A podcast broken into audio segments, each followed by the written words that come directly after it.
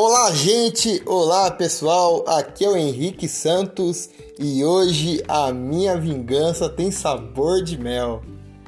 Oi, gente! Aqui é a Patrícia Irata e, segundo diz um sábio, a vingança nunca é plena. Matar alma envenena, tá? Rapaz, foi profundo nessa, hein? Pessoal, o episódio de hoje está recheado, mas recheado, recheado de informações. Nós vamos falar sobre melancólicos, dona Patrícia. Uhul!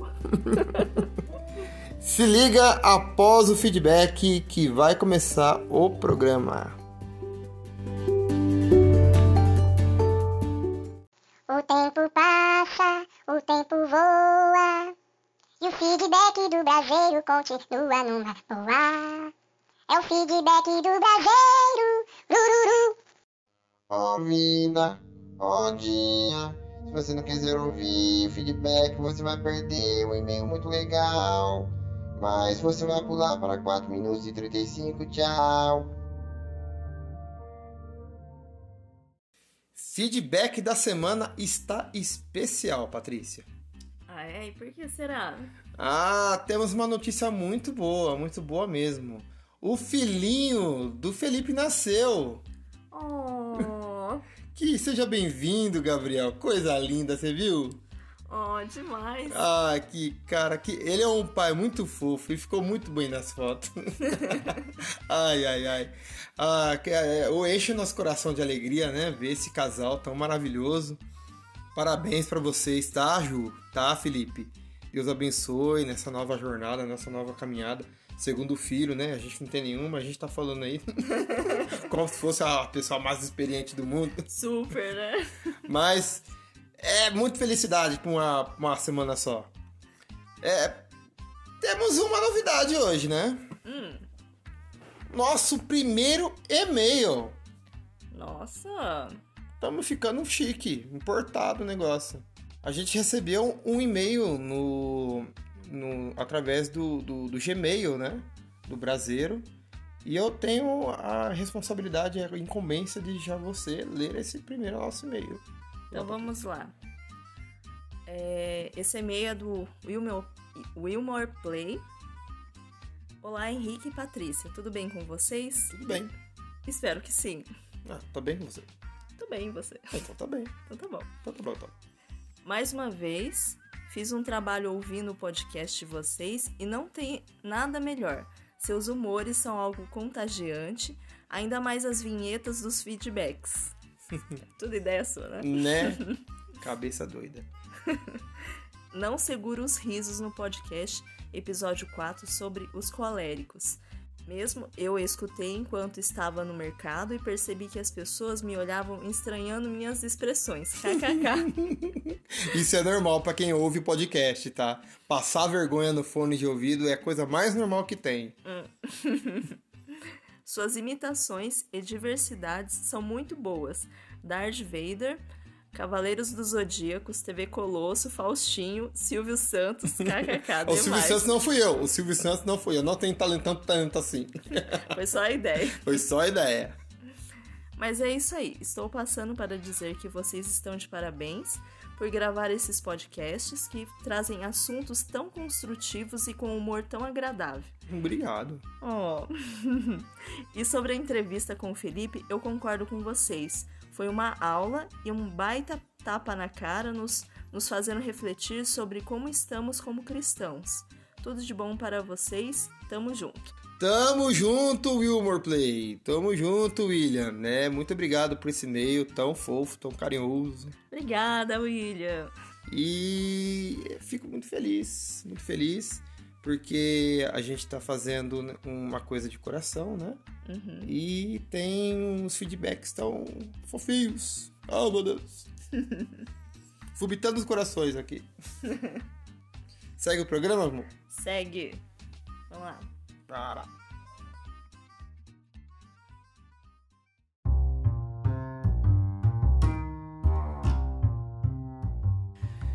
A gente tá pensando agora sobre melancólicos, né, Paty? Uhum. É, o que vem na cabeça, a primeira coisa? Eu acho que, pelo menos pra mim, só vem conceitos bem negativos, né? né? Pejorativos, né? Exatamente. Tipo, eu penso em pessoas depressivas Ó dia, ó vida. que reclamam o dia inteiro. É, que choram, que não serve pra xingar muito no Twitter. que ouvem Fresno, né? Os famosos emos. Caramba, que apelação. Ah, fui longe agora, hein? Mas é, o melancólico é muito mais do que só chorar, né? pô? Ainda bem, né? Ufa!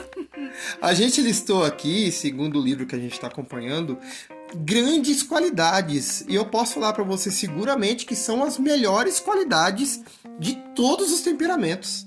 Uau! O Agora eu quero saber. Ah, Agora quer saber? Os melancólicos, eles são pessoas talentosas, são abnegados e leais. Olha só.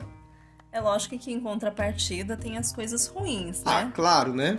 Eles, é, no geral, têm complexos de inferioridade, são depressivos e são perfeccionistas. Olha aí.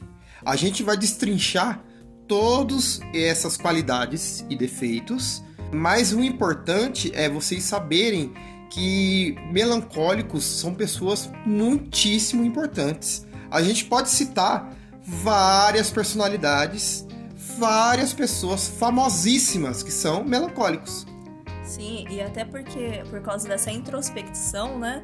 Que faz com que essas pessoas é, tenham potencial, às vezes, escondidas, mas não quer dizer que elas não tenham potencial, né? né? A gente pode citar na- nos personagens bíblicos Moisés, olha aí, só Moisés. Elias, Jeremias, olha aí, Jonas, Timóteo, sim, ainda tem pessoas que são famosas, né? No, no- é, que são, estão mais próximas, né? entre aspas, né, Entre da- aspas, de né? nós. É, uma está mais próxima mesmo, né? Não, Mais ou menos. não financeiramente, né? Não do meu mundinho. É, mas está próxima de todo mundo, porque a partir do momento que você tem um computador e abre o Windows, né? você está se relacionando diretamente com essa pessoa. Sim. É, nesse caso é o Bill Gates. Olha aí. né? Também temos Albert Einstein, só o Albert Einstein. E eu posso colocar aqui que não tá na nossa lista, surpresa! Sigmund Freud, Olha só. filósofo, psicanalista e gênio. O que a gente pode é, transmitir com tudo isso que a gente falou até agora, como introdução, que os melancólicos são pessoas ótimas, são pessoas muito fáceis de trabalhar com elas e elas dão ótimos mestres, filósofos, doutores e pessoas muito confiáveis. Sim, e, e até para você é, conseguir enxergar, né? é, que ela é uma pessoa como qualquer outra, Uhum. que tem defeitos e qualidades, né? E o legal da gente falar sobre isso é que se você é uma pessoa melancólica, você para você se identificar, né, é entender as suas qualidades, você não esconder isso, você explorar isso, né? Até as pessoas que vivem com melancólico precisam ajudar essa pessoa. E também a questão é, da- das, dos defeitos, né, que precisam ser combatidos, né? Sim. E tem uma forma legal para você tentar amenizar isso, para você não anular os- as suas qualidades. Exatamente, porque o melancólico ele tem assim, né? Eles têm é, essa, essa, essa gama de armas gigantesca, né? Dessas qualidades e contrapartida ele também tem defeitos que anulam as qualidades, né? Então a pessoa, se ela não conseguir conviver bem com seus defeitos, né? Ela pode ser uma pessoa anulada, né? Ela pode ser uma pessoa que passa batido e não é, não é relevante, né? Na vida. A ideia é que você se aceite como, que- como você é. Sim, até porque é isso mesmo. E além do mais, pessoal, a gente não chamou convidados porque temos aqui uma melancólica em questão que é, acho que é a pessoa mais melancólica que eu conheço. É, na verdade, você, você sabe que eu sou melancólica, não Aham. só porque eu falei, mas porque você convive comigo. Sim, né? E para você conseguir compreender o mundo, a mente do melancólico, você tem que conviver com essa pessoa e tem que, você tem que fazer com que essa pessoa abra o seu coração, né? abrindo o jogo, pessoal. ela é melancólica, tá? A Paty é melancólica. Bastante. Muito melancólica. Então, se você se relaciona com ela, é muito importante você ouvir esse programa.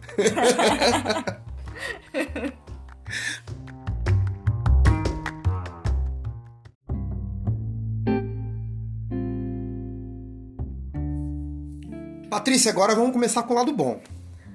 Ah, eu acho bom, né? porque, porque, né, quando você bateu em mim no, no, no colérico, né? Você começou primeiro alisando, de primeiro, né? Que nem a mãe, né? Passa, amor, não vai bater você não. Aí depois vem, né? A lapada. É, né? Tem sabor de mel, tem, né? Tem, tem, tem. muito sabor de mel. Pessoal, você não sabe como que eu tô feliz hoje. Engraçadão. Vamos começar falando que os melancólicos são talentosos. Hum, talentosos? Uhum. Como assim? É, como assim? Não é dote musical, tá? Não é, oh meu Deus, aquela pessoa é tão talentosa, ah, deve ser melancólico. não, não é isso. É, ele, tipo assim, ele tem muitos, muitas qualidades é, intelectuais, como é que eu posso dizer? São gênios, são pessoas muito inteligentes, muito estudiosas e são pessoas demais, velho. A gente, a gente tá usando o livro aqui, né, é, do, do, do Tim LaHaye, que, que ele cita o melancólico Moisés. Então, a gente pode usar o livro e falar que Moisés, ele recebeu toda a, su, a sua educação no Egito, né? Ele, por 40 anos lá, né, viveu no Egito, e ele era é, ele era o filho da filha de Faraó. Então ele era uma pessoa muito importante e ele estudou um dos melhores lugares como um príncipe mesmo, né? Sim, ele foi privilegiado é, porque na época é, era o centro né, da, da civilização, uhum. é, era o local certo para ele ter realmente todo esse conhecimento que ele tinha é, de, de, de, ciência mesmo, né? Sim, matemática, ciência. É, como, é, como é que chama aquele negócio? Astronomia. Sim, era um, é, o local era, era a referência. É né, o centro mundo. do mundo, é os Estados Unidos hoje. é a referência no mundo de ciência e tecnologia. É, e, por contrapartida, ele não se deixou corromper por toda a idolatria que existia no Egito, né? Ele não você vê ele mais para frente né? Quando ele liderava o povo de Israel você você vê que ele não tem nenhuma sequela nenhum ensinamento ele trouxe para o povo de Israel a respeito do que ele aprendeu lá no Egito né? Ele soube separar muito bem isso. Isso é muito curioso porque ele ficou 40 anos é, sendo instruído nessa ciência né? Em todo esse conhecimento. É, mas ele também passou por 40 anos com Jetro né? Então ele aprendeu mais coisas Uhum. e ele sempre teve o coração aberto para aprender, essa vontade mesmo de aprender, né? essa mente é, espetacular que ele tinha, Sim, né? sim. De, de, de aprender mesmo. Ele, ele também ele escreveu é, os cinco livros do primeiro da Bíblia, né, o Pentateuco, e ele é considerado, é, pela forma que ele escreveu, a, a dinâmica, a didática que ele escreveu, as leis, né, ele foi considerado uma pessoa mais erudita do Velho Testamento, superando até Salomão. Uau! E ele, além disso, ele sabe trabalhar muito bem sob pressão e ele conseguiu superar a apatia e liderar uma nação de 3 milhões de pessoas no deserto. O cara sozinho, velho. Então Deus sabia quem estava escolhendo. Com né? certeza. Porque foi uh, o próprio Deus que fez Moisés, né? É, a Bíblia fala que nós somos escolhidos né, é, desde o ventre da nossa mãe. Sim. A questão de, de você ter um propósito, de você ter, ter um motivo de estar aqui nessa terra. Trazendo para você, Paty, você tem algum exemplo para falar sobre talentosos? Então, é, eu tive algumas experiências nessa questão intelectual quando eu era mais novinha, né? no, no ensino fundamental tinha uma prova, né? Que eles chamavam na época de vestibulinho, ainda não sei se ainda é chamado dessa Ah, forma, não faço ideia. né? Novinhos de plantão, falem aí. É, na época, é, assim, é, essa transição saindo do ensino fundamental, indo para o ensino médio, é que na nossa época era ensino fundamental, né? Né? Muda Agora- toda vez, né? Agora acho que é o nono ano, né? É. E eu lembro que tinha essa prova, eu, eu vim de uma escola é, municipal, né? E quando eu prestei essa prova, eu não só passei na, na- no Cutuca, que era o colégio onde eu gostaria de estudar, Escola top. Né? Eu passei em outros colégios técnicos que também eram bem concorridos. E assim, não tem como falar que, que eu, eu estava super preparada, que eu vim de escola particular, porque não, não é verdade, né? Eu vim de uma escola municipal, é, cheguei a fazer um cursinho pré-vestibulinho, Uhum. né? Muitas pessoas que fizeram comigo, que eu, eu via que eram pessoas que eram muito capacitadas, muito inteligentes, né? Que eu, eu pensava, ah, eu não vou conseguir passar com esse monte de gente que, que é muito mais inteligente que eu, né? Melancólico padrão. né? E aí eu me surpreendi com o resultado, né? De eu ter passado nas três escolas que eu prestei Uau! né? E depois também na, na época da faculdade, é, embora eu, eu tivesse prestado né, é, a Unicamp, eu não consegui passar no vestibular da Unicamp, Hum. eu consegui uma bolsa de 100% na PUC, Uau! né? E assim, não estou falando isso para me gabar, tá? Né? Mas eu fui, eu, eu fiquei na décima colocação né, da, da classificação para bolsa de estudos. Rapaz. Se isso não é talento, eu falo, pergunto pra você. O que, que é talento, né? Né? Bom, outro aspecto, outra qualidade do melancólico é a abnegação. O que é abnegação, Patrícia? Certo. É, essa característica é bem interessante. Em mim, é, é uma característica que é bem fácil de se observar. Evidente. Essa característica é bem interessante e eu consigo enxergar ela muito em mim, porque ela, é, é, essa característica ela faz parte da, da- de mim, né, da- das minhas atitudes é, no dia a dia Uhum. né? O fato de eu, de eu às vezes, abrir mão de um conforto meu para que eu possa é, ajudar outra pessoa, Sim. né? E, e, assim, a maior parte das vezes eu não faço isso porque eu sou melhor ou para aparecer, porque é uma coisa muito natural é, da minha pessoa, Sim, né? sim. Então, assim, às vezes eu faço essas coisas sem perceber, Olha aí. né? Então, eu já, lógico, né? Tem, tem o extremo que às vezes eu já cheguei num ponto de, de acabar sendo prejudicada, né? Então, é, eu vou colocar aqui a definição do livro, né? Que é basicamente o que você está falando, só com umas palavras um pouco diferentes, né? Ok. Segundo o autor, abnegado é o desejo de sacrificar-se. Hum, É, as pessoas sofrem, que, que têm é, essa abnegação, elas sofrem um complexo de culpa se as coisas dão muito certo de maneira muito fácil. Elas preferem caminhar pelo lugar mais difícil do que pelo prático, pelo fácil. Entendeu? E eles têm a tendência de querer é, elevar a autoestima através dos sacrifícios, de coisas penosas, de sofrer até penalidade por estar se abnegando de, uma, de alguma coisa. É isso? É basicamente isso, né? Não é necessariamente uma coisa que, que eu faço pra, pra me promover, né? Às vezes é sim, porque é, faz parte do ser humano, né? Querer, tipo, atenção, querer holofote. É, é lógico, tem essa parte ruim mesmo também. Mas, assim, é muito natural isso, né? De... Onde você vê já foi. Já foi. e, e muitas vezes eu faço sem pensar mesmo, Uhum. né? Então eu me comprometo com alguém, Uhum. né? Eu querendo ou não, pelo fato de eu, de eu ter dado a minha palavra, eu, eu cumpro isso. Então você já tá falando do próxima qualidade, da próxima qualidade, que é a lealdade. Então, né? Porque essas duas características estão muito próximas, Estão né? muito ligadas, realmente. A pessoa melancólica, ela é fiel. É, a gente costuma falar que tem fidelidade e lealdade. Ela consegue ser devoto a Deus ou algum propósito muito mais fácil que os outros temperamentos. Isso é evidente em você? Sim, eu, eu acredito que sim, né? Até porque, como as duas características estão muito próximas, né? É uma coisa que a gente estava conversando, né? Sobre, sobre essa questão da lealdade, é, é o olhar que é, muitas vezes eu acabo tendo.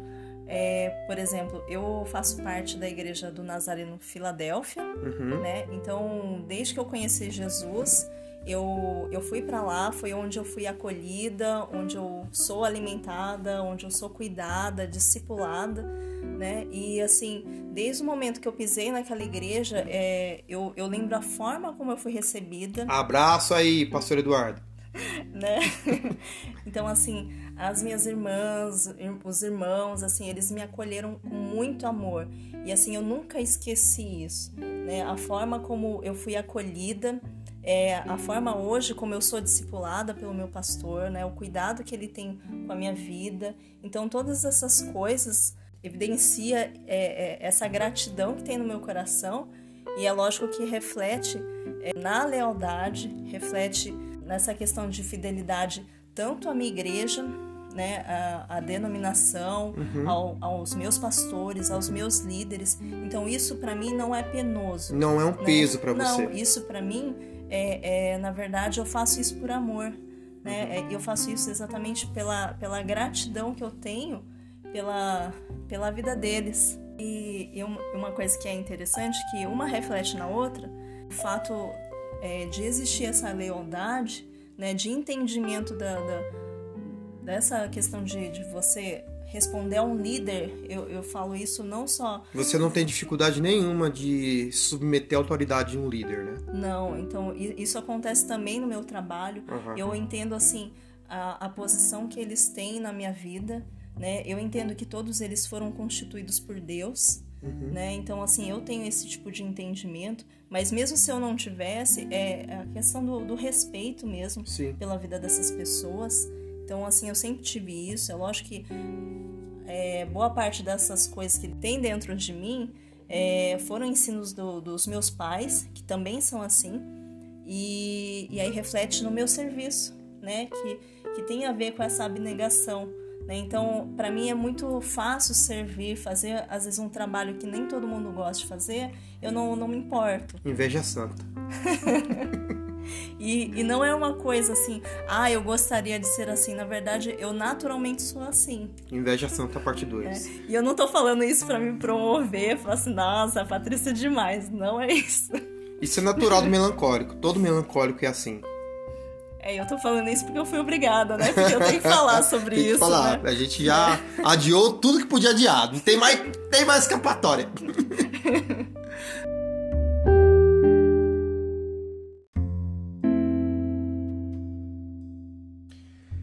Agora chega de falar de coisa boa. Não falaremos mais de TechPix. Não gostei.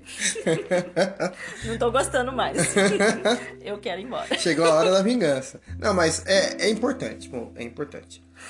Vamos dar sequência é, falando agora sobre os defeitos. O primeiro defeito que a gente vai falar agora é o complexo de inferioridade. Nunca nem ouvi falar. Vai recebendo aí, receba, receba. Vai, fala logo. Vamos lá. É vamos colocar assim, né? A, a, o, o, complexo de inferioridade, né? É exatamente o que está dizendo a palavra. É quase impossível a pessoa melancólica receber elogios sinceros.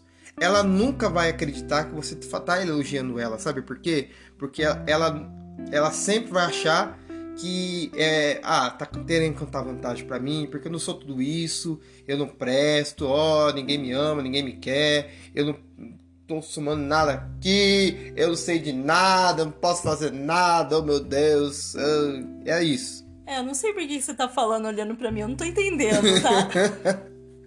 não tô achando graça nisso. É, tem um negócio, tem um negócio muito importante para falar sobre o complexo de inferioridade. Hum. A pessoa, ela, ela acha que não tem talento. É o contraponto do talento. Olha só. Ela não consegue enxergar esse talento. Isso, ela não consegue ver que ela, ela mesma é talentosa, ela não consegue enxergar que ela tem qualidades muito boas. É, eu vou confessar uma coisa, foi é. muito difícil dar os exemplos sobre mim mesmo, né? Por mais que eu tenha falado de coisas que realmente aconteceram, foram fatos na minha vida, é muito difícil falar essas coisas boas de mim. Sabe por quê? Ah. Porque o autor do livro tá falando que é muito mais fácil ao melancólico lembrar dos erros do que dos acertos. Pois é, né?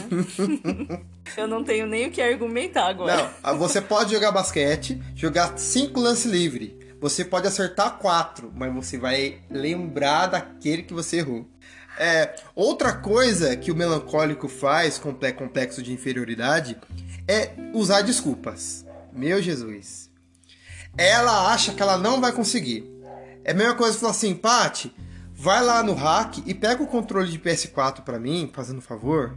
Aí você vai fazer, ah não, mas o meu pé tá aqui, tá ruim, eu tô com cãibra, o meu tá aqui tá quebrado. Sabe por quê? Porque é uma tarefa simples, mas você acha que você não vai conseguir fazer. Então, ao invés de falar, não vou conseguir fazer, você inventa um monte de desculpa, um monte de coisa. Vou falar uma coisa pra você. Até Moisés usou desculpa, tá? Não, principalmente. Muito fácil a gente se lembrar da, da, das. É muito fácil a gente se lembrar das. Fa... É muito fácil a gente se lembrar. mas, oi, mas eu tô errando hoje, mas. Oi! Ih, três aviãozinhos pro auditório. Uh!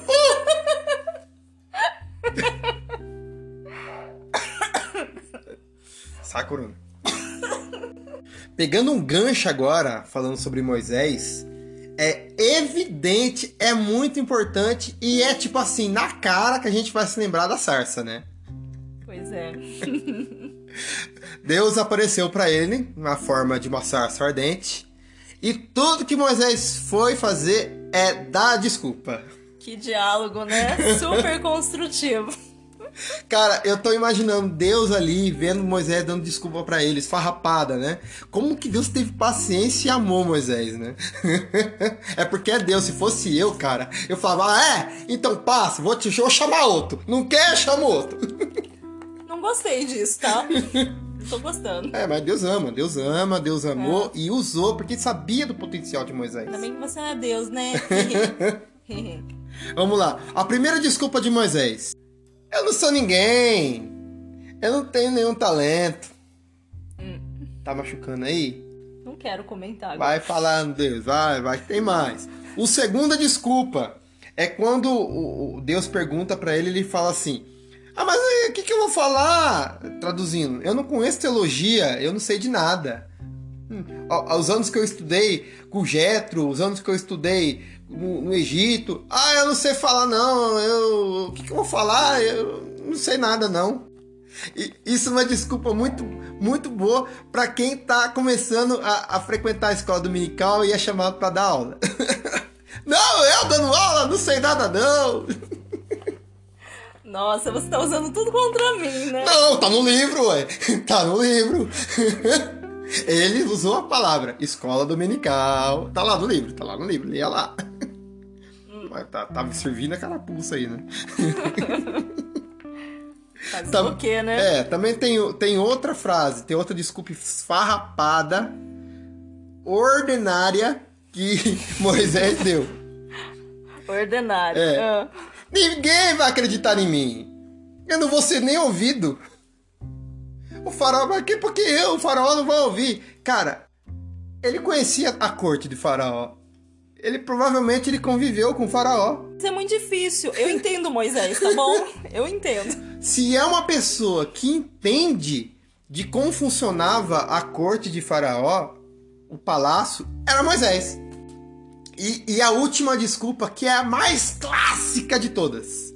Eu não sei falar em público. Isso, ri mesmo de mim. Vocês não sabem a luta que foi pra essa menina gravar a primeira vez. não, você não sabe é, como que foi minha, essa luta a minha vida inteira. na faculdade, na escola, para eu apresentar trabalho. Meu Deus do céu. Ô, Paty, o que, que você faz na sua igreja? Eu dou aula. Você dá aula, aham. Uhum. Aham. Uhum. E, e como é que foi para você começar a dar aula? Eu fugi muito. eu fugi assim, o máximo que eu podia. Uhum. Eu vou até te contar como foi que eu, eu entrei é, para dar aula. Uhum. É, porque Deus tem, é, tem as suas maneiras de, de argumentar e quebrar o seu, o, o seu argumento, né? Uhum. né? Ele tem. sempre tem um contra-argumento muito melhor que às vezes você fala, não tem que falar. É, sem palavras. Né? Sem palavras. É, eu lembro que a Vivi e a Adriana, elas sempre me cercavam. A Vivi e a Adriana, elas, elas que coordenam, né, essa, essa parte da escola dominical. Era, era a Cerça Dente, né? É. E, e assim, eu fugia muito delas. Aí juntou a, a Mary e a Glorinha também para me cercar. E aí Uhum. elas tentavam me, me chamar, tentavam me, me colocar na sala de qualquer jeito, qualquer jeito. E, e eu fugi assim tudo que eu pude. Uhum. E aí eu lembro que no, no meu primeiro ano de seminário, eu estudava com, com o irmãozinho que ele era muito bom, ele era muito crente. E eu, assim, eu tinha mu- muita admiração por ele, por ele e pela esposa dele. Os dois, assim, eram espetaculares. Questão de serviço, sabe? De exemplo. É, e, apesar da simplicidade dele, assim, ele tinha muito conhecimento. É, assim, se você encontrasse com ele na rua, é uma pessoa comum, mas assim, é, ele Aquela como... pessoa que você não dá nada, mas é uma joia, né? Exatamente. Lembro que assim, eu falei, nossa, esse cara no final do seminário vai ser o cara. E porque eu pensei, ele já tem experiência, já tem maturidade espiritual, né? Tem todo esse conhecimento. E eu lembro que no finalzinho do, do primeiro ano, eu não lembro se foi no finalzinho do primeiro ano ou se já estava no segundo ano. É, eu ficava sempre naquela, assim, ah, eu acho que eu vou desistir, esse negócio de, de teologia não é pra mim e tal, né? Olha desculpinha aí, ó. Mais uma aqui, ó. né? É a número dois aqui. E, e foi bem assim. Ele não pôde mais ir porque ele perdeu o emprego. Aí, como ele vinha de Indaiatuba, ele vinha de ônibus e ele não tinha dinheiro mais para pagar. E eu fiquei tão inconformada com aquela situação é, e eu me vi assim com condições de pagar o, o meu curso Uhum. e, e eu não tava fazendo nada com aquilo que eu tava aprendendo, Né? né? E eu lembro Era que eu- uma arma sem munição, né? então, e eu me senti muito culpada, né? Então eu chorei pra Deus. Acho que foi isso, foi no segundo ano. É, eu chorei pra Deus e, e falei pra Deus, falei assim, olha, eu, eu eu sei que aquele irmãozinho ele poderia fazer muito mais com todo esse ensino. Então eu, eu como eu não, não dou frutos, eu não, não consigo aplicar, não consigo levar isso que eu tô aprendendo para outras pessoas. Eu acho que eu deveria pagar o, o curso dele e eu, eu saio do seminário. E eu falei, se o senhor confirmar isso, eu vou fazer isso, A abnegação. né?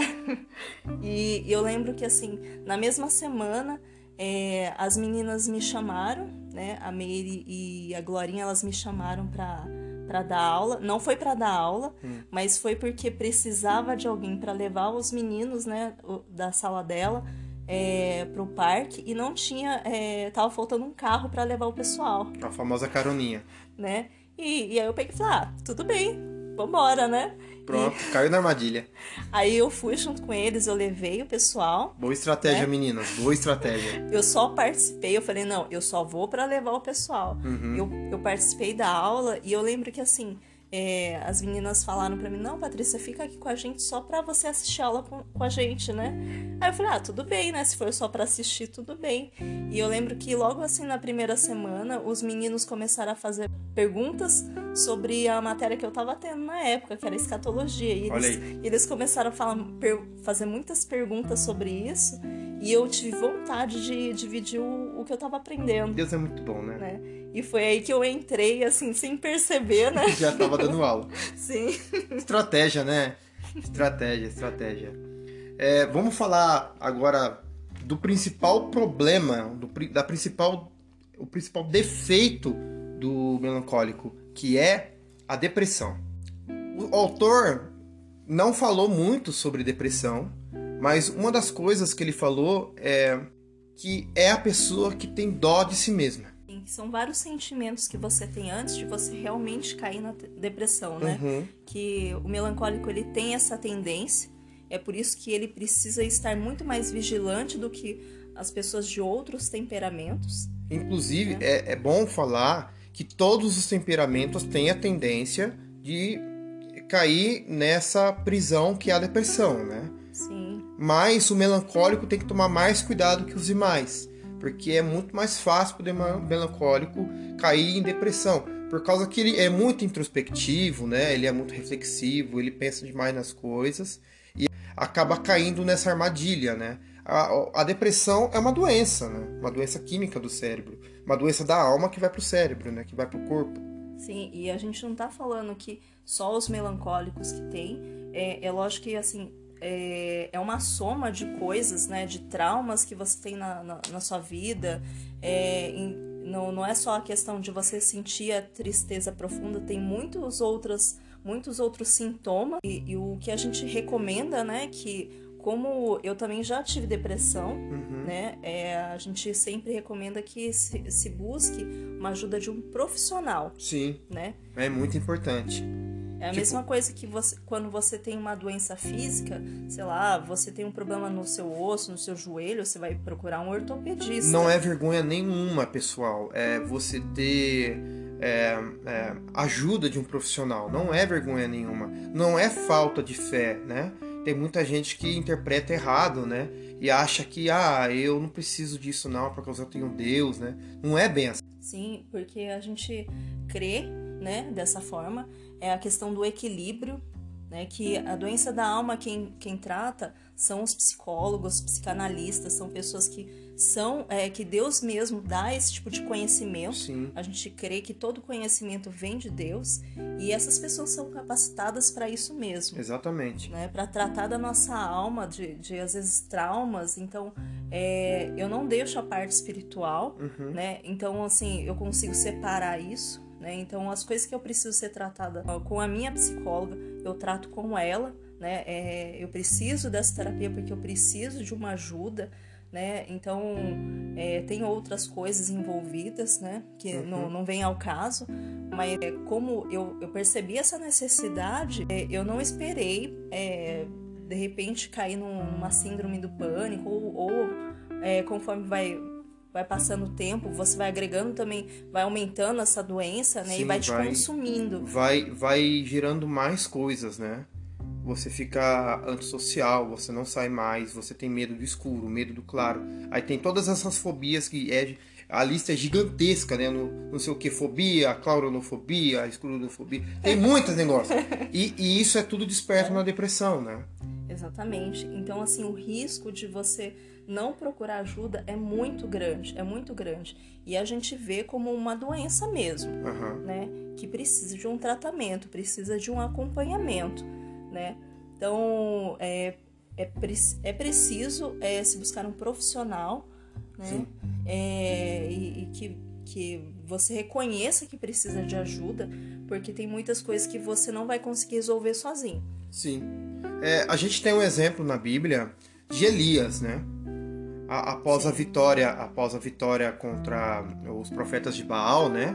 Lá no Monte Carmelo, famoso, oh meu Deus, agora, que todo mundo prega, aquela vitória maravilhosa, oh, é, Fogo cai no céu. fogo cai do céu, matou todo mundo, ai, que, não sei o que, a vitória de sabor de mel, né? Mas depois disso, aconteceu um negócio, né? A, a Jezabel, né? ela deu uma ameaçada de leve nele e ele tremeu na base, né? Não, e é, é bem engraçado, assim, entre aspas, porque ele foge da, da Jezabel pra não morrer e depois ele, ele se esconde na caverna e pede a morte. Ah, parece que Deus falou assim pra ele: Ô meu filho, você tem que se decidir, quer morrer ou não quer morrer? Mas é lógico que, assim, tem muitas questões, né? É, o fato dele ser melancólico, né? Dele ser mais sensível e dele procurar, né? Se esconder depois de um cansaço, de um abatimento, né? Uhum. É, essa é a palavra, porque, tipo assim, vamos colocar aqui: é, Elias foi uma das pessoas mais proeminentes, né? do- dos profetas, né? E ele fez muitas maravilhas, muitos milagres, né? E, e, inclusive ele não morreu, né? Ele, não morreu, ele não foi experimentou- arrebatado, Não carro- experimentou a morte. carruagem de fogo lá, ali, carros de fogo levou ele pro céu, e tal. Mas por que isso aconteceu? Porque o ministério dele foi interrompido, porque ele passou o manto para Eliseu, por causa que ele meio que é, se abateu, né? Ele meio que olhou para trás e não quis mais. Ele não quis mais enfrentar a enfrentar o mundo e, e fazer as coisas que tem que fazer, né? Ele, ele, ele deixou a depressão tomar conta e a depressão anulou todas as outras qualidades, né? E ele, ele ficou tão apático que Deus precisou trocar a pessoa, né? É, mas Deus, ele só colocou Eliseu no, no lugar dele porque Elias ele realmente abandonou e não quis mais. Né? Então, como tudo gira em torno do propósito que Deus tem para as pessoas, né? para é, o reino dele, Uhum. o propósito dele não vai, não vai deixar de ser cumprido. Não. né? é, o que acontece é que eu deixo de participar de algo maravilhoso que Deus vai fazer. Exatamente, que É. o reino de Deus ele é dinâmico, ele não para. E se uma pessoa desiste, não quer mais fazer, Deus fala tudo bem. Então você não vai fazer mais, eu vou levantar outra pessoa que vai fazer no seu lugar. E muitas das vezes a gente perde a chance de fazer parte do reino de Deus, né? Fazer parte de uma coisa maravilhosa que é servir a Deus e, e transformar pessoas, transformar vidas, né? E isso passa e muitas das vezes o melancólico deixa isso passar por apatia, né? Por falta de atitude e não querer mais fazer. Sim, e é uma escolha mesmo. E não é culpa de Deus no sentido é, que, por exemplo, no caso de Elias, Elias não foi substituído, nós não somos substituíveis, Não, não foi. né? Então, assim, é, nós escolhemos não participar desse plano maravilhoso, Uhum. né? É, mas, assim, a vontade de Deus é que nós cumpríssemos. Sim, Né? exatamente. Então, assim, é, não, não, acontece, não vai acontecer como, como Deus gostaria que acontecesse, Uhum. Certo? Tanto é que Eliseu fez outras coisas, né? Exatamente, né? Então, quando Elias ele ele abriu mão do chamado dele, é, mesmo assim Deus não deixou de amar, Uhum. não deixou de cuidar dele. Tanto é que levou ele embora, né? Sim, porque Deus entendeu. Embora ele não concordasse com, com a posição de Elias, não era o que. Ele amou, né? Sim, ele não deixou de amá-lo. Não deixou de amar. Então, um alerta, uma atenção a, a isso. Combata a apatia, combata a depressão, porque isso pode ser muito prejudicial para você, para o seu ministério, para sua vida, para sua carreira, para o seu trabalho. É, os momentos ruins fazem parte. Nem sempre a gente vai ter vitória, né? A gente tem as nossas as derrotas particulares, né? Nem tudo dá certo na nossa vida. Que essas coisas fazem parte, que tudo em tudo a gente consegue aprender, em tudo a gente consegue é, ter algo positivo. E Deus dá graça, né?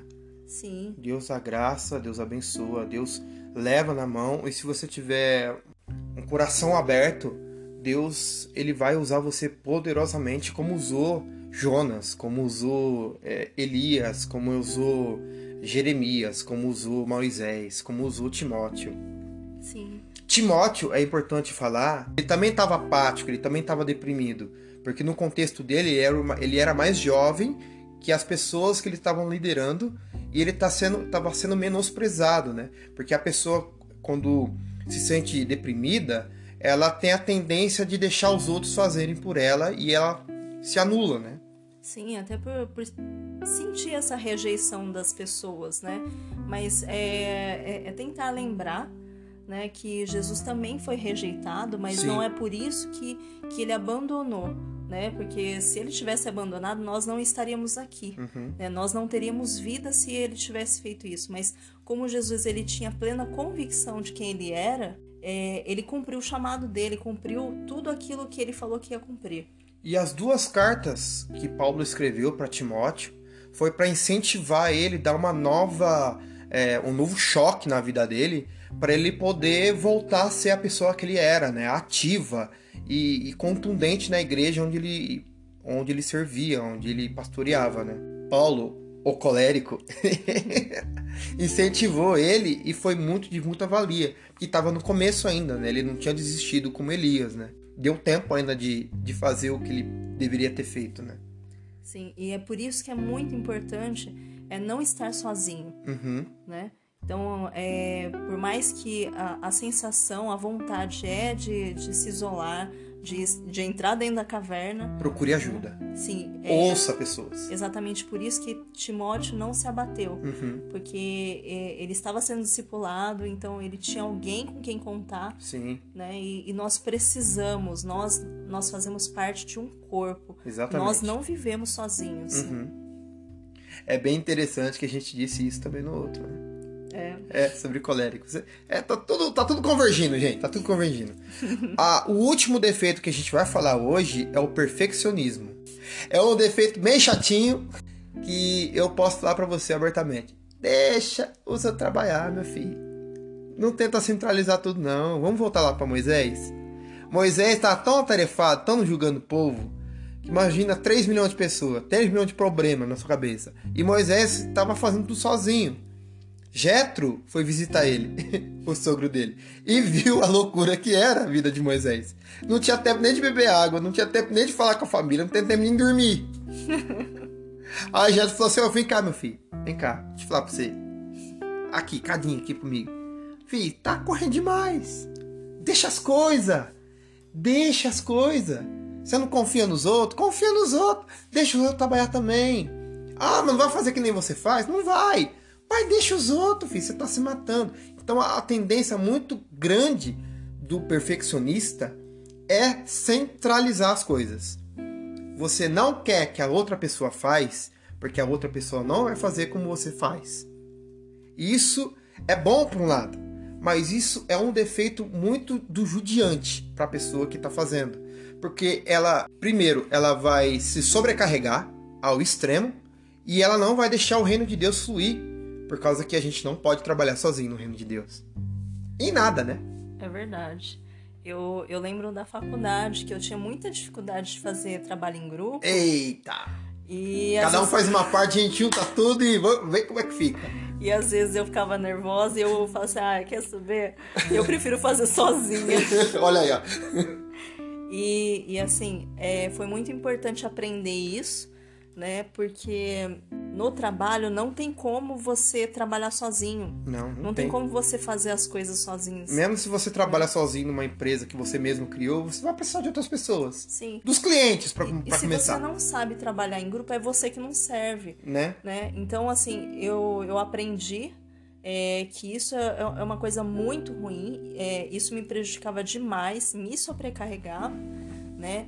E conforme eu fui conhecendo e, e, o Espírito Santo foi também me ensinando, uhum. né? É, eu fui beneficiada não só por tirar essa, esse peso do, do trabalho de cima de mim, mas que eu consegui enxergar que outras pessoas são tão talentosas quanto eu, né? Então, às vezes, é, tinha pessoas que tinham talentos que eu não tinha e exatamente por isso que a gente trabalhava junto, uhum. né? Pra gente se completar. Exatamente. Né? Então, assim, é, o legal de você é, parar de, de enxergar dessa forma é que você consegue ver potencial em outras pessoas, uhum. você vê a importância de outras pessoas e, e é muito bom você trabalhar em equipe né? Muito é, bom. Eu, eu aprendi a trabalhar com a Adriana e assim, a gente trabalha muito bem porque tem muitas coisas que eu não consigo fazer que ela é excelente. Pronto, nisso, agora né? a cota da Adriana já está aqui. A gente já falou da Adriana nesse podcast também.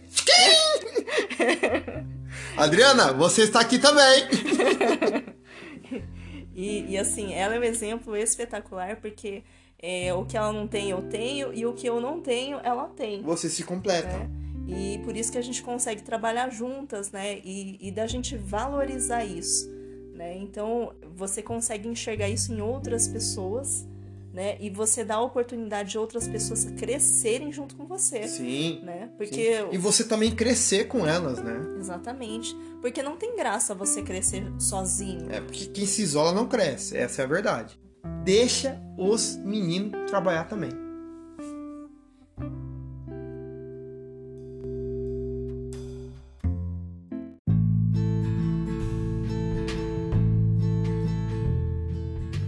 Pati, diante de todas essas coisas que a gente já leu, a gente aprendeu, a gente ouviu e a gente falou, o que a gente deve levar em consideração? O que uma pessoa melancólica deve fazer, então? A primeira coisa é você identificar é, tanto os defeitos quanto as qualidades que você possui. Uhum. Né? Então, você se conhecer, você se analisar e, e também você confiar em Deus. É saber que você tem alguém que pode te ajudar. Exatamente. Sobre o complexo de inferioridade, o remédio que a gente dá para você é confiar em Deus. Isso, e se valorizar, uhum. né? É, assim como qualquer outra pessoa, você tem qualidades e defeitos. Né? Todos somos diferentes, uhum. porque Deus nos fez assim, exatamente para a gente é, trabalhar junto, né? para a gente viver junto, para um é, ajudar o outro. Tente é, ouvir os áudios que você manda no WhatsApp, né? Se ouve. Siga, tenta, tenta conseguir, é, tente olhar para você da mesma maneira que às vezes você olha para outras pessoas, né? Com, com carinho, é, valorizando a, a, todos os detalhes, é, valorizando as suas qualidades, é, que muitas pessoas gostariam de ter, mas somente você tem. É, uma, uma das coisas que a gente aprende quando a gente lê a Bíblia é, são o, os dois mandamentos que Jesus, né? É, amar a Deus sobre todas as coisas Uhum. e amar o próximo como? A ti mesmo, exatamente. Você precisa se amar. Uhum. Você precisa primeiro se aceitar para depois você ver como isso é importante, que você é especial exatamente por isso, porque você tem todas essas coisas complexas dentro de você e que é o que te torna único. Exatamente. A depressão. Como a gente pode combater ela?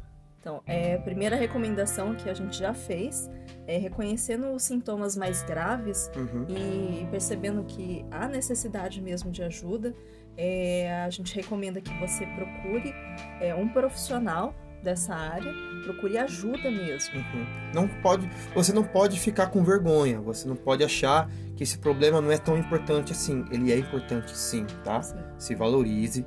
É, procure ajuda. Você não consegue sair desse abismo sozinho. Não, você não vai conseguir resolver esse problema sozinho. Mas para pessoa que não está em depressão, mas está com tendências a, a ficar com depressão, qual é a sua recomendação? Assim, é, cuidado com os seus pensamentos.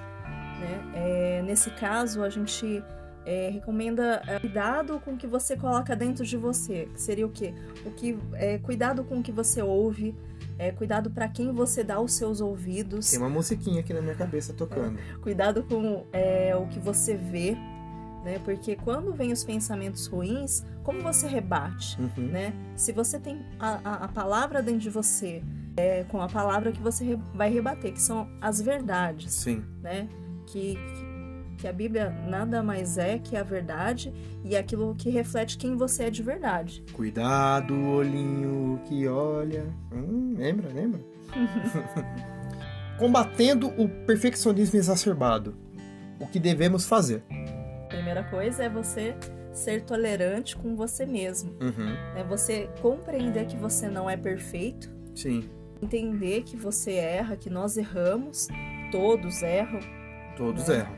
e, e você não cair no erro nesse, ne- nesse, na cilada da comparação, Pino, de você se comparar com outras pessoas, exatamente. porque você nunca vai ser igual a outra pessoa. Tentar eliminar, fazer cair por terra esse negócio de competitividade.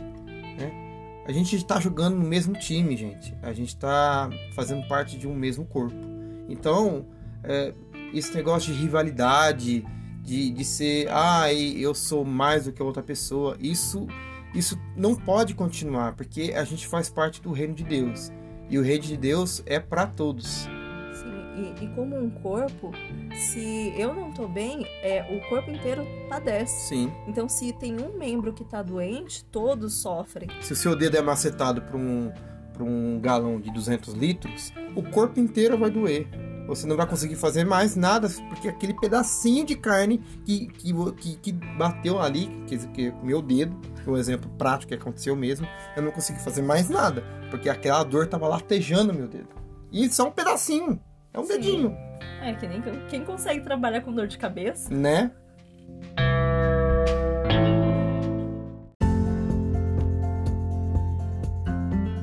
Então é isso, pessoal.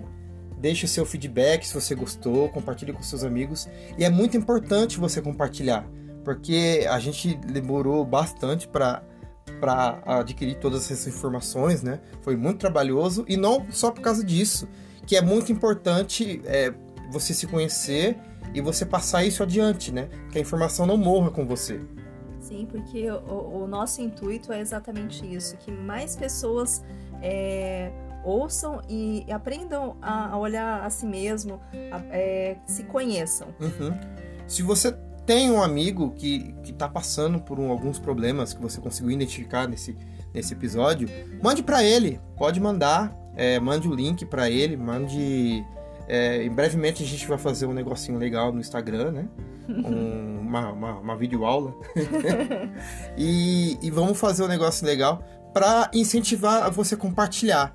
Por causa que quanto mais pessoas ouvirem, muito melhor vai ser, né? Não para nossa vaidade, para o nosso egoísmo. Não, não. É mais informação e a gente está aqui mostrando o reino de Deus, né? E a glória do Senhor vai ser mais manifesta. Né? E é isso.